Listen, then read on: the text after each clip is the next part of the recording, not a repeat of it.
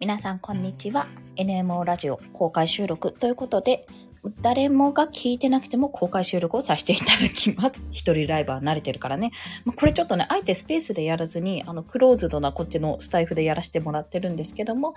まあ、なぜかというと、記録が残るからです。はい。私のブレスト用でございますので、よろしければお聞きください。で今日はですね、NFT プロジェクトで仕事を取る方法、まあ、NFT プロジェクトの仕事の内容と、あとどんな風にまあ、あの、なんていうのかな、積み上げていけばいいのかっていうお話をさせていただきたいと思います。よろしかったらご質問とかもどうぞっていうところです。はい。で、まあ、早速言ってしまうと、NFT プロジェクト。まあ、いろんなね、今、NFT ってものがなんか市場として流行ってるなっていうところがあると思うんですが、まあ、プロジェクトってどういうことって思うと思うんですよ。これ単純に言うと、あの NFT ってまあ一つのイラストとか画像とかアートとかを、まあ、あのデジタルデータ化して NFT 化して売るっていう形になると思います。で、その売るにあたって、今ですね、その一点物って言って、まあ一枚一枚こう価格をね、ある程度高くして売るっていう方法と、ジェネラティブアートといって、まあ、あの、パーツを自分は作るんだけど、それの組み合わせに関しては、プログラムにお任せして、まあ、それで大量に、こう、画像を生成して NFT 化する、そして販売するって方法があるんですよ。で、割とですね、あの、日本では結構5月とかはもうそのジェネラティブアートが結構佳境というか、もうすごい人気で盛り上がってまして、まあ、もう、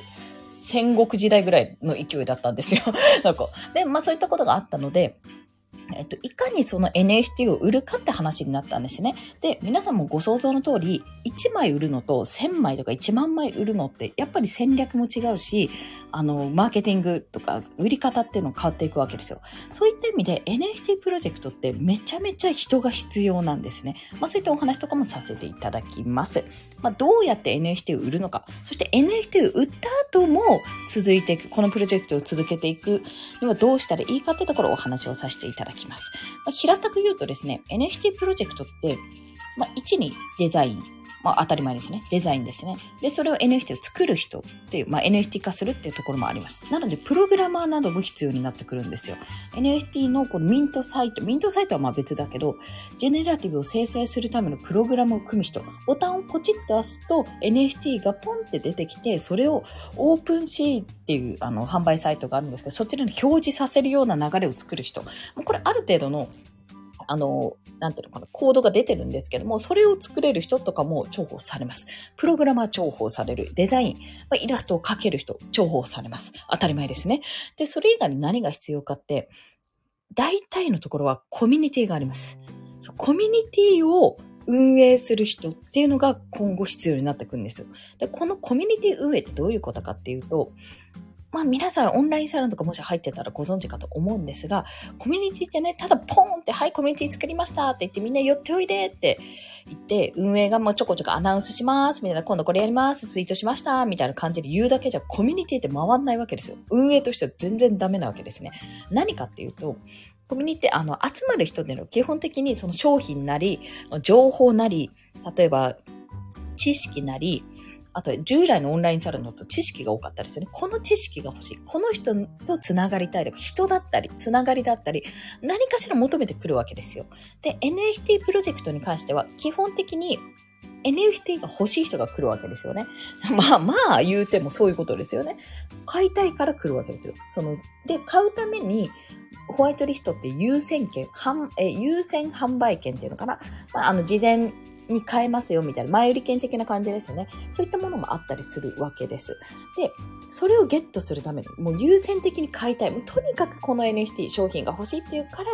欲しいからコミュニティに入りたいっていう人たちがこぞって集まってくるわけですよ。まあそれだって5000体とか売るってなったら、そのうちの1枚、2枚、3枚欲しいってなったらさ、どんどん人は集まるわけじゃないですか。で、そういった人たちをただただお客さんとして、あ、じゃあこれ次こうです。あ、次こんな風にやりますってアナウンスするだけじゃなくて、いかに定着させて盛り上げていく。一緒に盛り上げていく。もうお客さんじゃなくて当事者にさせるかってことがめちゃめちゃ重要になってくるわけなんですよ。で、そのためにコミュニティの中の役割っていうのがいろいろあって、それがコミュニティマネージャーというものを含めめちゃめちゃ重要になってくるっていうお話です。こういった仕事が今あります、現に。現にあって、現にそれでお金をもらっている人がいます。ただ、現状はそこまでの資金が最初にないっていうパターンの方が多いと思います。で、っていうのは、まあ、最初に資金調達をして、もうすでにお金があってそういう人を雇うっていうプロジェクトもあるし、もともと会社が、あの、プロジェクトを立ち上げていて、そこで資金調達ができているっていうところもあります。でも、個人とかでやってる場合って基本的にはお金はないはずなんですよ、そこ。なので、これってね、あの、お金を求めてるから、もちろんお金は必要なんですけども、あの、いきなり収益を考えずに、とりあえず経験を積みたい、とりあえずやってみたいっていう人が、この NHT プロジェクトのお仕事にめちゃめちゃ向いてるんですよ。実績を積みたいって人。だから、まあ、どういう人かっていうと、私一応2児のママなんで、2児の母なんで、育休中の人とかめちゃめちゃいいです。ある程度基盤がある。まあ、収益で、まあ、例えば貯金がある人でも何でもいいです。ある程度余裕があって、あの、自分がある程度自由が、になる時間があるのであれば、まとまった時間じゃなくてもいいんですよ。細切れでもいいので、参加できる人ってめちゃめちゃありがたいんですよ。コミュニティ運営って。なぜかというと、コミュニティって誰かが喋ってない、話題を提供しない、盛り上がってないと、ある程度のチャットのやり取りとかがないとで、そこでやっぱ途絶えちゃうんですよね。結構。チャンネルバーって多いところとかありますけど、あんなにチャンネルあっても、全然動いてないとことかめっちゃあるわけなんですよ。そういうものじゃなくて、やっぱり、あの、いろんな人が、まあもちろんね、いろんなチャンネルがあることは大事なんですが、あの、まず盛り上がりを一個作るんです。もうメインチャンネルでも何でもいい。チャンネルを作って、そこで、あ、じゃあこっちの話題はこっちのプロジェ、あの、チャンネルを作ってやろうとか、あ、じゃあこっちの話題はこっちのチャンネルを作ってやろうって形で分散させた方が、盛り上がりそのままにどんどんやれるわけなんですよね。で、そういった整備とかの問題を、じゃあ NFT のクリエイターさんも作ってる人ができるかっていうと、そんな暇じゃないんですよ。結構ね、コミュニティって時間が取られるんですね、ディスコード内って。だからこそそういう人たちが必要になってくるわけなんです。で、まあ具体的に言うと、コミュニティマネージャーっていうのがあるんですが、ちょっとこれはね、あまりにも難易度が高いので、もう少し手軽に始められるっていうと、まずメンバーになる。メンバーになってみんなに話しかける。話してみるっていうのがまず第一。一つあります。あとは運営側としてはサポーターとして、なんかわかんない、これどうなってるの？っていう人に、あ、こういう情報出てましたよって教えたり、ここにあの質問の回答載ってますよ、見てみてくださいって誘導したり、あ、逆にわかんないんだな、こういう質問が多いなって思ったものに対して、あの、F&Q コーナーを作って、チャンネルを作って整備したりとか、そういった人がやっぱり必要になってくるんです。もうそういう整備隊ですね。あとは、まあ、主にはサポートかな。でアナウンスしたりとか、そういう人がね、やっぱりどんどんどんどん増えてくるようになります。で、これ何がいいかって、何がいいかってね、あの、片手間でできるんですよ。スマホで完結するんですよね、大体。まあ、ちょっとね、パソコンあった方がチャンネル整備とかしやすいけど、でもスマホでやってやれなくないんです。そう考えると、そういう人たちがめっちゃ増えてくる。まあ、スマホでやれるんだったら子供を、子供がさ、あの、うちの子とかも昼寝するじゃないですか。もうね、足とかで私の体に触れてないと嫌なんですよ。そう、泣いちゃうんですよ。離れらんない時ある。あれってね、すごい嫌で、あの、いいんですけど、一緒に、な、何もできないわけですよね。洗い物とか何にも。他の家事が一切できないって時に、やっぱり深く眠りに入るまで、まあスマホを見たりするんですけども、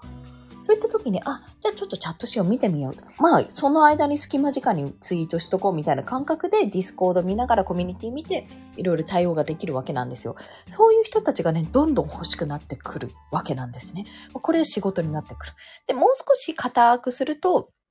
硬くてもうちょっと仕事っぽく、もうちょっと収益が得られるような形にすると、やっぱりコミュニティの中でどうやって盛り上げたらいいかとか、どういうイベントをしたら、このホルダーさん、ホルダーさんって、あの、買った人のこと言うんですけど、が盛り上がるかとか、戦略を考える。まあ、マーケター的な人たちもどんどん重宝されていくっていう風な傾向にありますね。そんな形でですね、結構 NFT プロジェクトって人手が足りない。そして、割と人が欲しいっていう状態ではあるんです。ただ、収益まで、まあ、これをやることで、一件いくらっていうよりは、あの、そういうなんか単発の収入というよりは、今後ね、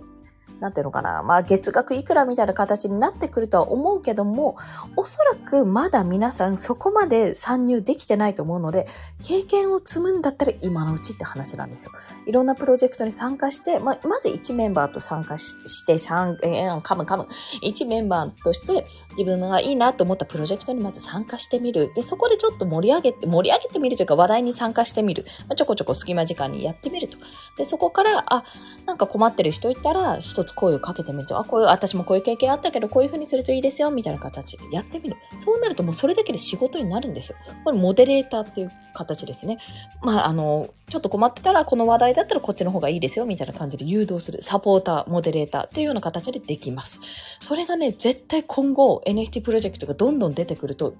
割とね、収益化が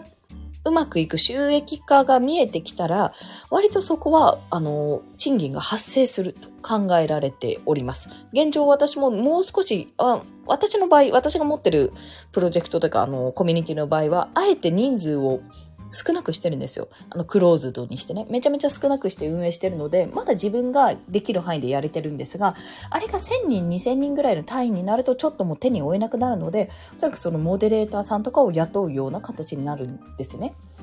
で、そういうプロジェクト、まあ私がすでにそれを考えてるんだから、そんなこと考えてるプロジェクトも多数あるわけなんですよ。その時に何が必要って、ディスコードでチャットしたことあるとか、参加したことあるなんとなくディスコードの使い方がわかる人ってめちゃめちゃ重要になってくるので、いきなりお金を稼ぐってところはまだちょっとハードル高いけど、今のうちからできることとして、この NFT プロジェクトの仕事の取り方、まず参加してみるとか、自分、えっ、ー、と、参加してる中で意外と自分が持ってたスキルが役に立つって時もあるので、例えばブロガーの人だったら、あ、この、じゃあプロジェクトについてブログ記事書いてみましただったら、あ、じゃあぜひうちのこのプロジェクトのブログ運営をしてください。メディア運営をしてくださいって形もできるわけなんですよ。で、例えば私みたいに喋るのが好きですっていう人だったら、あ、じゃあぜひ、あの、スペースを開いて、ツイッタースペースですね、とか開いて、あの、AMA、Ask Me Anything っていうのがあるんですけども、その質問対応とか司会をしてくださいって形になったり、あとは、なんだろうな、まあ、イラストを描ければ、なんならね、普通にイラストレーターとして入ってくださいってことももちろんあるし、サムネイル作れるとか、デザインできるっていう人は、もうぜひサムネイル作ってくださいとか、ちょっと広告打ちたいので、広告のためのバナーのデザイン作ってくださいとかができるようになるっていう話です。結構ね、そういうなんかあの、NFT プロジェクトって壮大なので、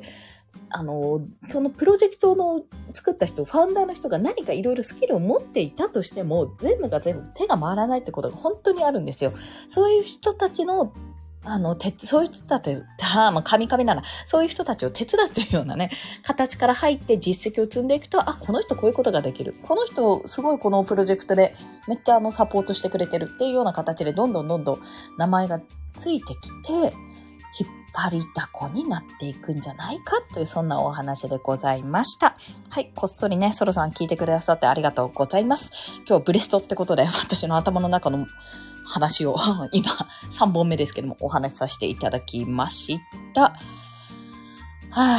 こんなもんかな。全然まとまってなかったですね。まあこれ以降、私今日12時半からちょっと AMA があるんですけども、そちらに参加する以外は、